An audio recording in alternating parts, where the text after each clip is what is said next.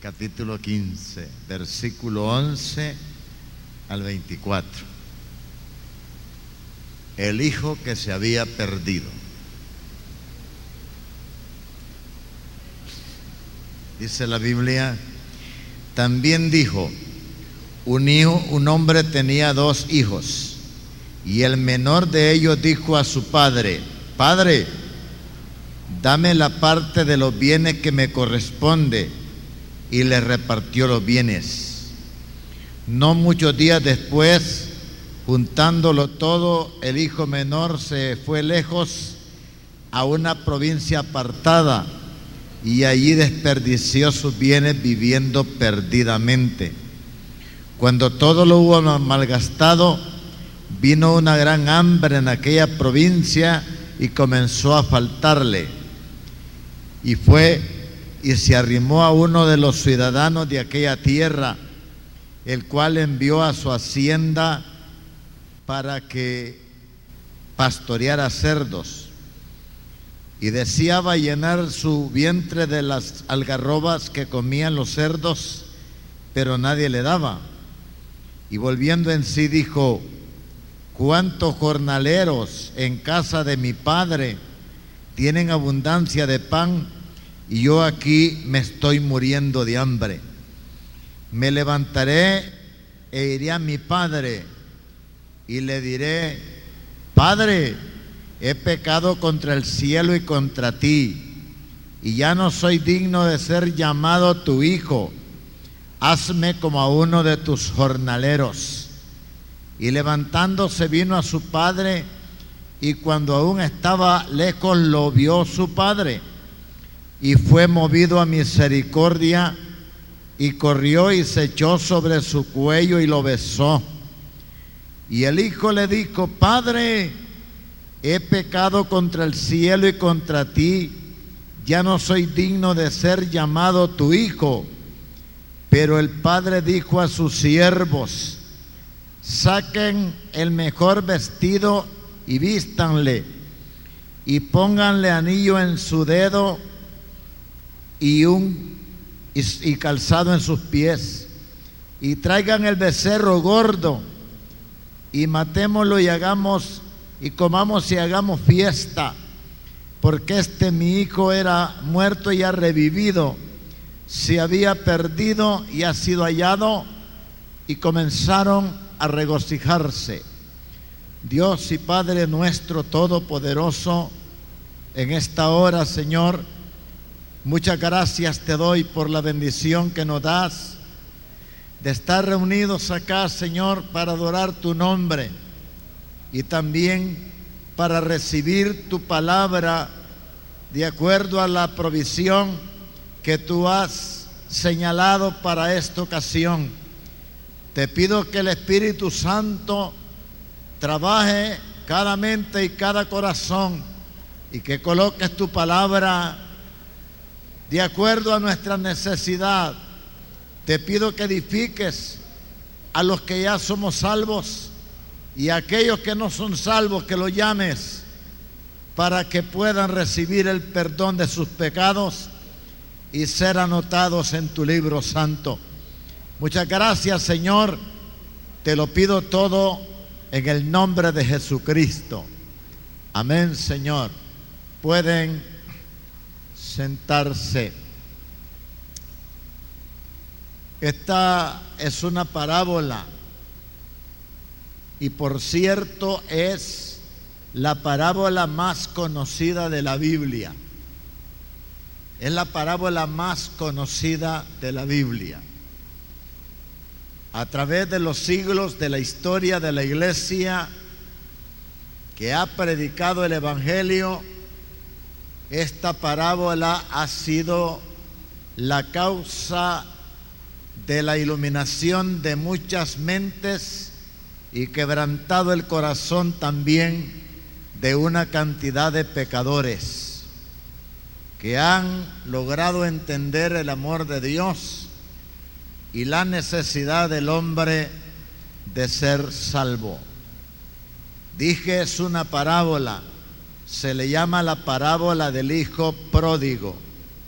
Una parábola es una narración que se basa en acontecimientos naturales para dar a entender una verdad espiritual. Ustedes podrían decir, mi hermano Freddy hubiese escogido otra porción no tan común, no tan conocida, no tan tradicional como la parábola del Hijo Pródigo. Pero yo quiero llevarle a usted a que aprenda en esta ocasión siete enseñanzas prácticas que serán aplicadas a nuestra vida y cuando usted vaya a visitar a un amigo, a un familiar que no es creyente y se reúna con él, explíquele esta parábola y anótele estas siete grandes verdades. Por supuesto que todos los lectores de la Biblia sabemos que el, el motivo de aquel momento cuando el Señor usó esta parábola lo hizo para hacer sentir a los fariseos la necesidad de que los publicanos volvieran a Dios. Aquí el hijo pródigo era el publicano y el hijo enojado que nunca había quebrado un plato en la casa era el orgulloso fariseo. Pero esta parábola se presta para hacerle, dije, siete enseñanzas, siete lecciones que serán sumamente importantes para todos. Primero, enseña la soberbia del hombre enseña la soberbia del hombre. La Biblia dice que era un padre que tenía dos hijos y fue el hijo menor el que un día, ¿verdad?, abordó a su padre y lo abordó para hacerle una petición fuerte. Supuestamente aquel padre se sacudió cuando escuchó la petición de este muchacho. Le dijo, Padre, deme la parte de los bienes que usted tiene que me corresponden. Esta no era más que una petición altanera, soberbia y abusiva. Tremenda. Este muchacho en aquella casa tenía todo. Allí era feliz pero él pensaba que no lo era.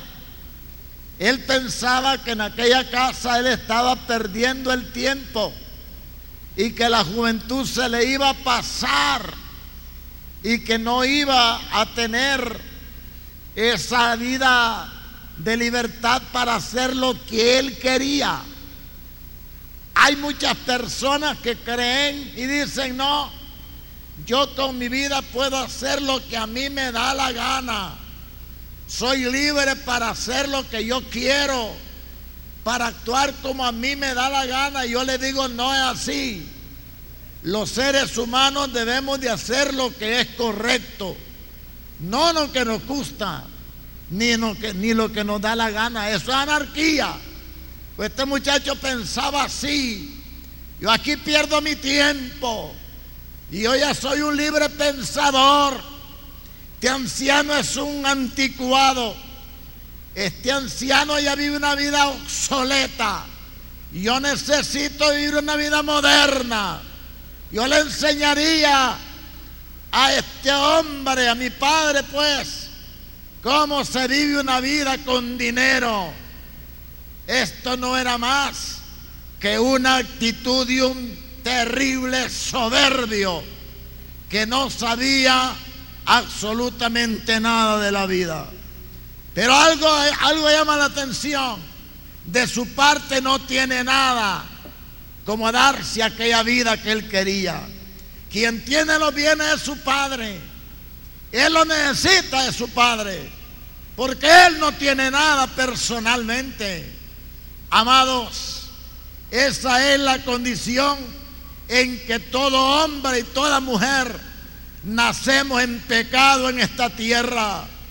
El hombre y la mujer sin Dios Queremos todas las bendiciones del cielo. Queremos que todos los días el cielo abra sus puertas y que venga esa bendición para abastecernos. Que nos dé pan para comer. Que no tengamos buen vestido para vestir. Y que tengamos dinero para gastar. Queremos todo eso. Pero al igual que el muchacho este, no queremos que Dios nos gobierne. El muchacho quería todo, el papá. Todo. Pero él no quiere que su padre se meta en su vida. Él no quiere que su padre lo gobierne. Él quiere vivir lejos. Porque así su padre no lo va a ver. Así es todo pecador, toda pecadora sin Dios. Quiere dinero, quiere salud, quiere vestido, quiere comida. Y él sabe que todo eso viene de Dios. Pero no quiere que Dios lo gobierne. Háblele de Dios. Invítelo a una campaña. Bueno, unos cuatro hermanos aquí se pararon que dijeron que trajeron un amigo. Pero si aquí hubiera visto, habido, hubiera habido una fiesta como la de Belsasar, no alcanza este, este salón para llenar tanta gente. Eso es lo primero que enseña esta parábola. En segundo lugar, esta parábola, enseña la, lo liberal que Dios, lo liberal que Dios. El Padre bien podía decir lo bueno. Y usted que está pensando, aquí yo mando, los bienes son míos. Vea cómo hace. Pero no, la parábola dice, y le repartió los bienes. Le repartió los bienes, se los dio. Oiga, yo sí sé que el padre sabía que este muchacho va a fracasar. Pero no se encuentra en la Biblia que el padre hizo oposición para darle los bienes. Con todo el dolor del alma, con pesar profundo, le dio los bienes, aunque sabía que él iba precipitadamente al fracaso. Estimados hermanos y amigos, así se equivocan los pecadores ahora. Así se equivocan las pecadoras ahora.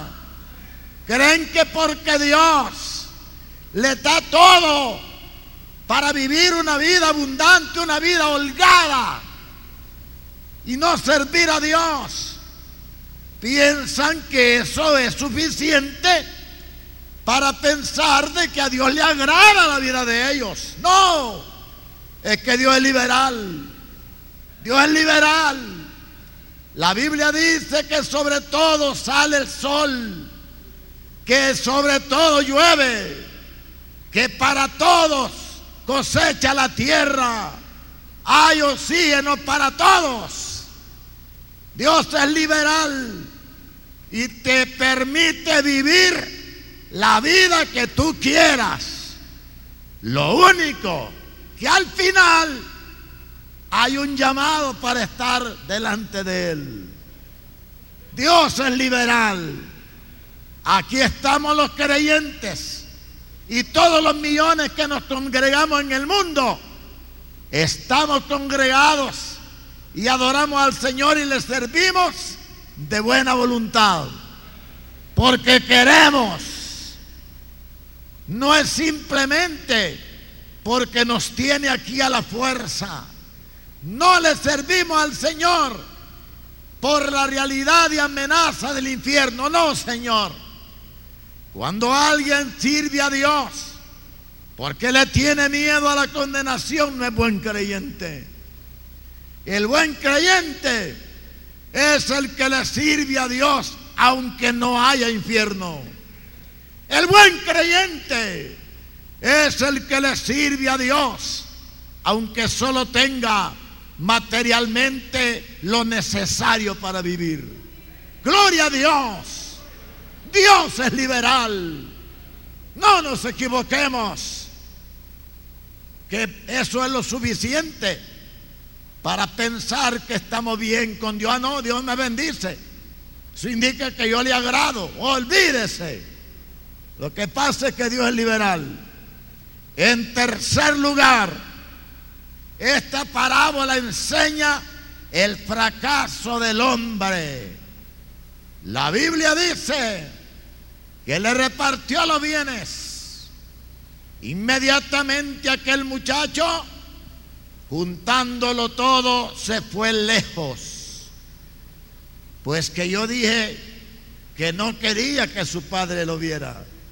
Él no quiere que su padre esté que se entere de lo que él va a hacer con esos bienes. Se fue lejos a una ciudad desconocida y estando allá comenzó a darse la vida que él quería. Comenzó a vivir como él quería. Comenzó a gastar a manos llenas la heredad que su padre le había dado. Esta es la gran equivocación del hombre.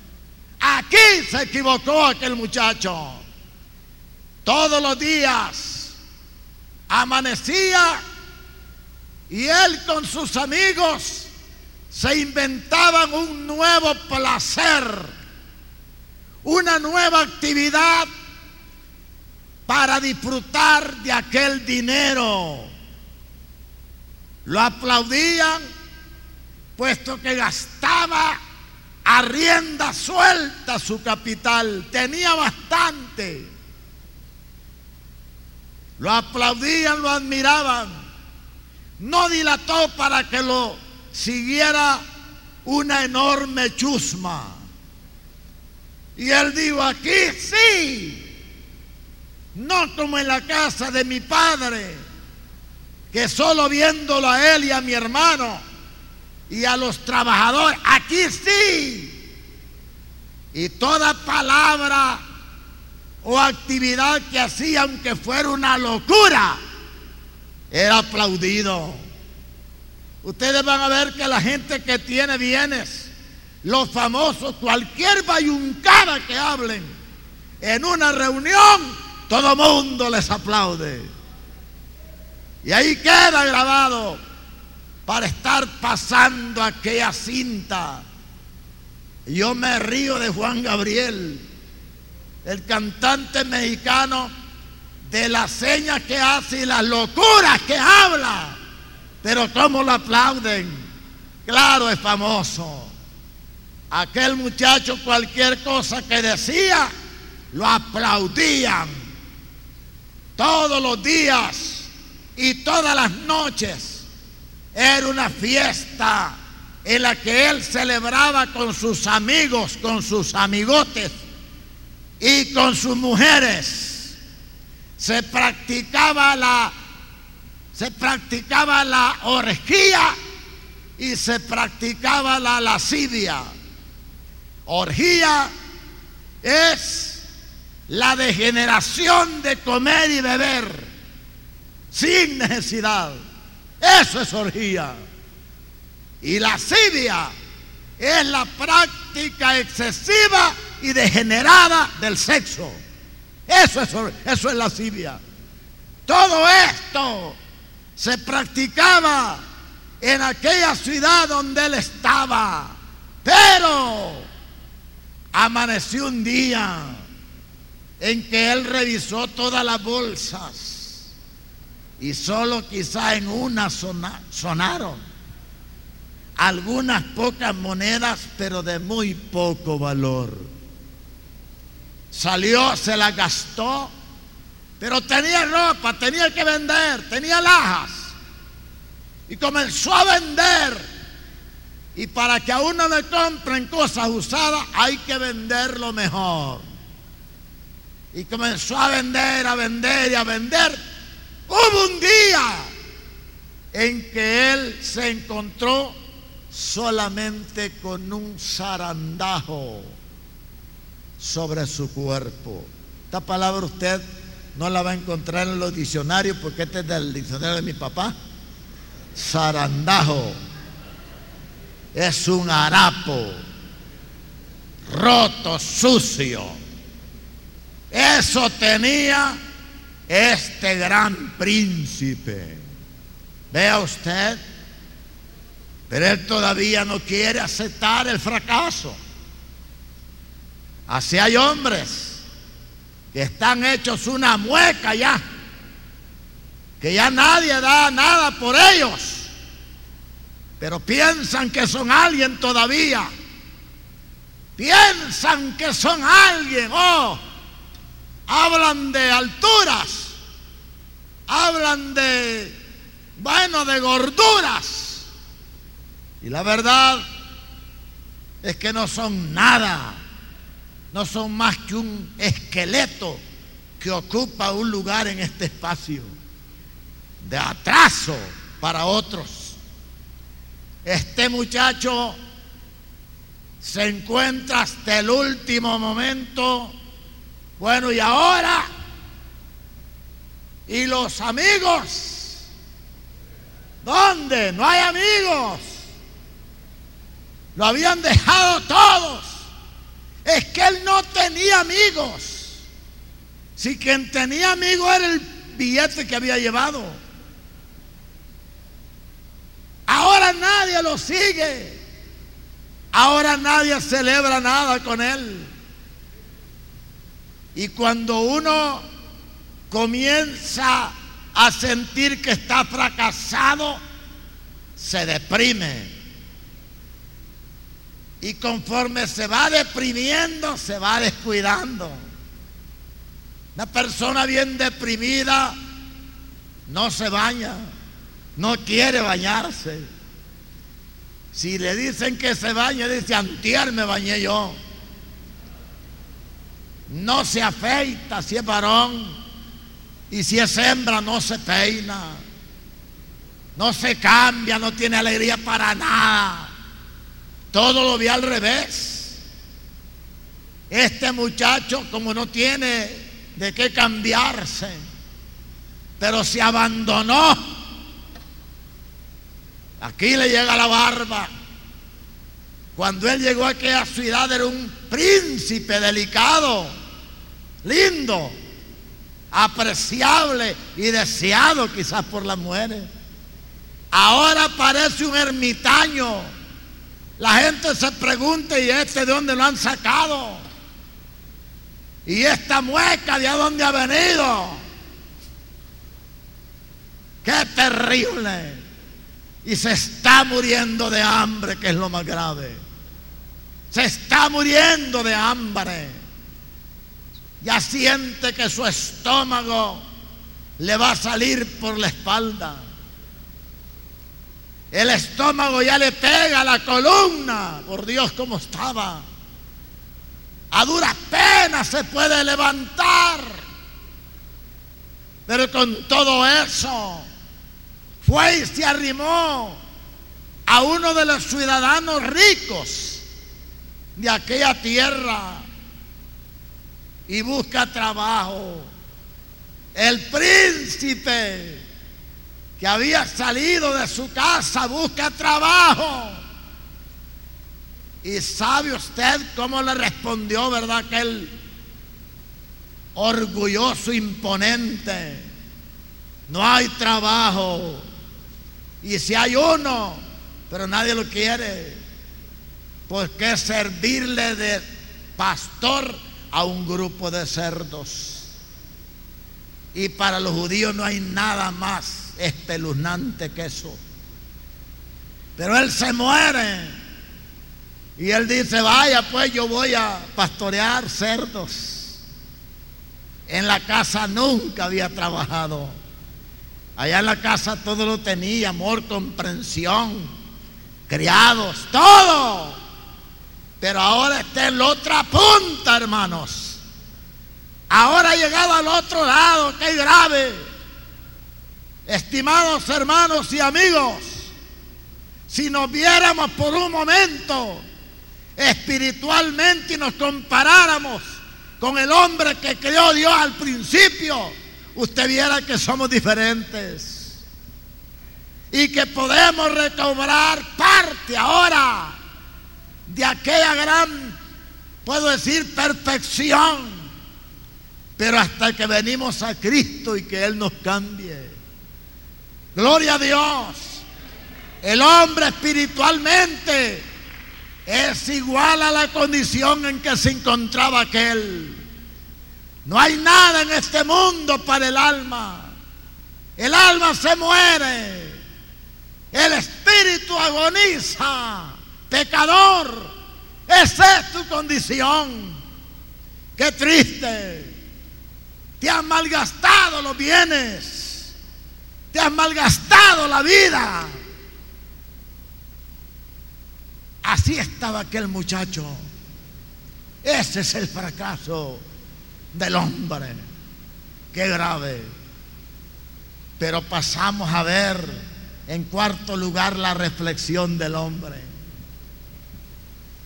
Bueno, dice, aquí está mi trabajo, este es mi rebaño, un grupo de cerdos, un corral maloliente, terrible.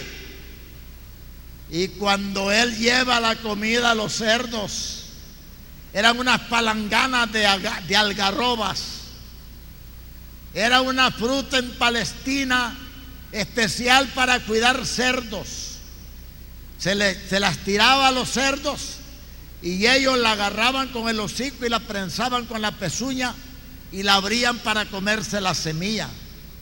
Eso eran las algarrobas. No cree usted que eran garroba, era algarroba, ahí se llamaba. Se parecía a la paterna, algo parecido a la paterna. Él llevaba este, este alimento y miraba cómo los cerdos comían. Y dijo, ay, qué rico.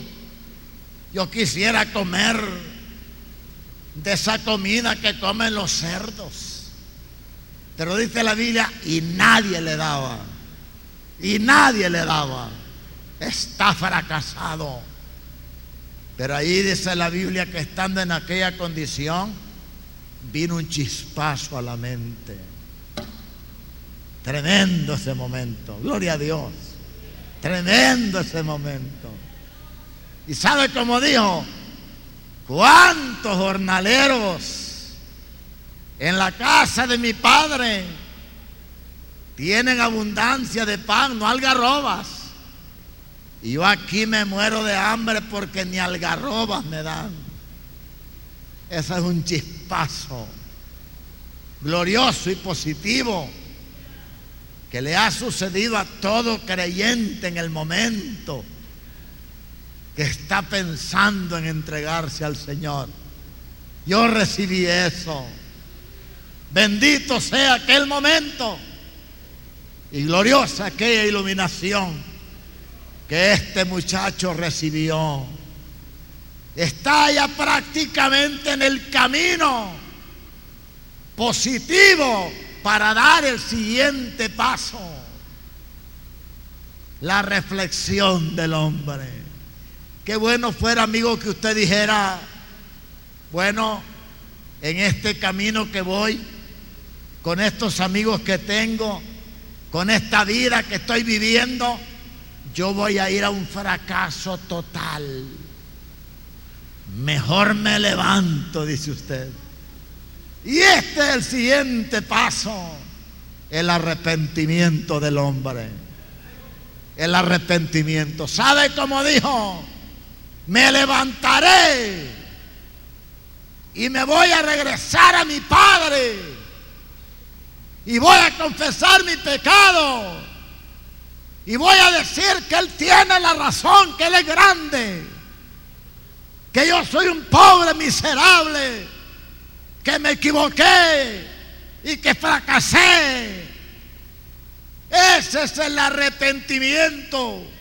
Hay muchos pecadores que se quedan solo reflexionando y saben que la casa del Padre es mejor que el mundo pero no dan el paso del arrepentimiento. Arrepentimiento significa regreso. Es volver a Dios. A como pudo. Aquel muchacho se levantó todo temblecoso y comenzó a caminarnos con el brillo que había caminado cuando salió de la casa de su padre. Ahora está débil, avergonzado, frustrado, ha perdido todo y está a punto de perder la vida.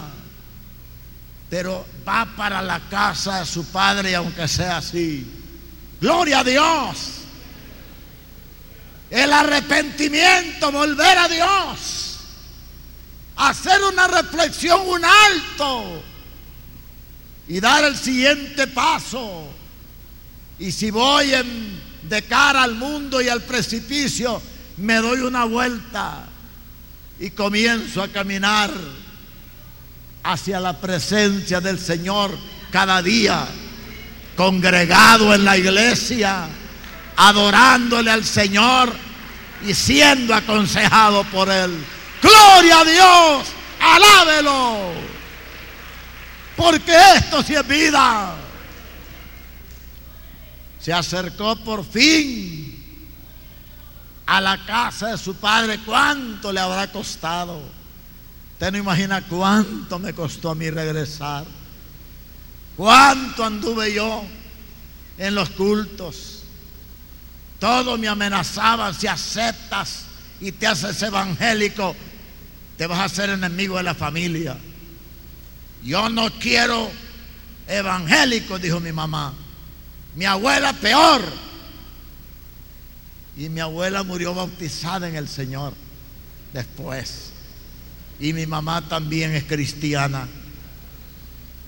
Se acercó por fin a duras penas como pudo, a veces caminando, a veces gateando. Se cansaba, se detenía para descansar, pero al fin se acercó a la casa de su padre y decía, ¿quién quitas? Estas palabritas, ¿verdad? del fulgor de allá del cantón El Portillo. Quien quita, decía, un criado de la casa de mi padre, salga, yo le puedo hacer una seña. Porque me da vergüenza que mi padre me mire primero. ¿Qué va a decir mi papá? De seguro me va a echar. Y tiene toda la razón de lanzarme un criado por lo menos, mientras yo descanso aquí cerca de la casa, hay un criado y lo llamo, que le vaya a decir a mi papá que venga aquí, hombre, que quiero hablar con él, y nada. Una vez a un amigo mío se le fue la mujer y me dice a mí que decir la voy a traer, hombre, porque me, me, me, manda papeles que la vaya a traer. Yo le dije, no vaya. Déjela que venga sola. Déjela que venga sola. Ahí va a venir a viaje rodado. ¿Sabe cómo es viaje rodado? Venir poniendo la maleta en la casa de los amigos. Por último se vino a una casa vecina y mandó un niño, vayan a decirle a fulano que aquí estoy yo, que venga a traerla. No vaya, déjale que venga. Que venga. Ahí era el pródigo. ¡Qué vergüenza! Como a las 10 de la noche venía llegando la señora. Y el hombre le dijo, bienvenida. Aquí está la casa. Si yo no la, yo no la corrí, usted se fue. Santo remedio. Nunca jamás ha vuelto a hacer viaje. Si a usted se le si a usted se le va la señora, no la vaya a traer, hermano. Déjela que venga. Déjela que venga. Ahí va a venir. Y a usted, señora, si se le va su marido bravo por alguna cosita poca, no lo ruegue. Ahí va a venir. Ahí va a venir a viaje rodado. Ahí le va a mandar a decir ahí con el vigilante, Que por ahí está él que vaya. No vaya. El pródigo decía, tal vez viene algún criado y nada. Pero pasamos al otro punto, ¿verdad? El gran recibimiento del pródigo. ¿Sabe cómo dice el texto? Y cuando aún estaba todavía lejos, lo vio su padre. ¿Quién vio primero, el hijo o el padre? ¿Verdad? Es lindo, mire. ¿Qué indica usted eso? Que lo había estado esperando todos los días. Que todos los días lo esperaba, hombre. Exactamente. Se desvelaba por él si lo amaba. Lo que pasa es que él es liberal y no quiere tener a nadie a la fuerza. Una prima mía me llama como a las 10 de la noche, mira vos, fíjate que mi hijo tiene 14 años y porque no le doy dinero para irse con sus amigos, toda la noche ya dice que tiene hecha la maleta y que se va de la casa. Y tenemos las puertas con llave para que no se vaya. Yo le dije, ábrale la puerta y ayúdele a llevar la maleta allá a la puerta. Y dígale, hijo, aquí está la maleta. ¿Qué es eso de estar ahí rogando a su hijo que no se vaya? Déjelo que vaya a probar. Ahí va a ver si no va a venir como el pródigo. Ahí va a ver. y le pusieron la maleta allá y no dejó. Es que todo era chantaje. Era chantaje. Pero aquí viene de regreso. Y como el padre lo amaba, claro, si uno ama a sus hijos. Y dice la Biblia que corrió. ¿Quién corrió? El, el hijo o el padre. Si el hijo no tiene fuerza para correr, el viejito, el viejito el que puede. Gloria a Dios, ¿verdad? Qué padre el que nos encontramos. Es un padre bien padre. Amén. Claro que sí. Es un padre bien padre. Así decía un mexicano que predicaba en Villahermosa. Qué padre nos encontramos que nos recibió como éramos. Gloria a Dios. Corrió. Lo vio, corrió. Y mire, antes que su hijo confesara su equivocación, su pecado, la Biblia dice que se colgó del cuello de su hijo, lo trajo así y lo apretó y lo besó. Yo pienso en dos cosas. ¿Quién podía conocer este ermitaño que viene de regreso? Los criados no lo iban a conocer. Si quien lo conocía era el papá, quien te conoce Dios, es tu padre. Pues si Él te crió. Y lo, lo otro es, ¿quién podía besar a este apestoso? Solo su papá. Solo Él. Gloria a Dios. Se colgó de su cuello y lo besó. Mire qué recibimiento. Con todo el alma, ¿verdad? Y él dijo, Padre, me equivoqué, yo pequé contra el cielo y contra ti. Esta es humildad. Ya no me reciba como hijo. Yo perdí eso. Hágame como uno de los trabajadores. Pero por lo menos quiero estar ahí. Quiero estar ahí viendo el ajetreo de esta casa tan linda. Uno así puede pensar, ¿verdad? En la iglesia. Aunque sea Dios vier. Pero estar allí para mirar ese movimiento y esa comunión con la iglesia en la casa del Padre de amor. Gloria a Dios. Por último, la fiesta y el regocijo por el regreso. El papá lo recibe y lo tiene y está tan contento y grita, siervos, traigan un buen vestido, el mejor, el mejor. Traigan un mejor vestido y quítenle el zarandajo ese que tiene. Y pónganle zapatos en los pies, venía llagado. y pónganle anillo en su dedo.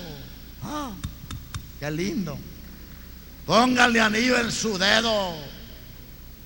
Y vayan a la manada y traigan el becerro más gordo. No el enfermo ni el ni el flaco, el más gordo. Y hagamos fiesta. Y gocemos, comamos porque mi hijo se había muerto y ha revivido. Se había perdido y ha sido hallado. Y comenzaron, comenzó la fiesta. Así habrá más fiesta en el cielo por un pecador que se arrepiente. Y no 99 justos que ya están aquí, que ya le adoran y le servimos predicamos su palabra y nos gozamos en él. Póngase en pie. Dios Todopoderoso, bendigo tu nombre. Esta tarde es maravillosa y gloriosa. Gracias por habernos recibido. Este es tu amor, Señor.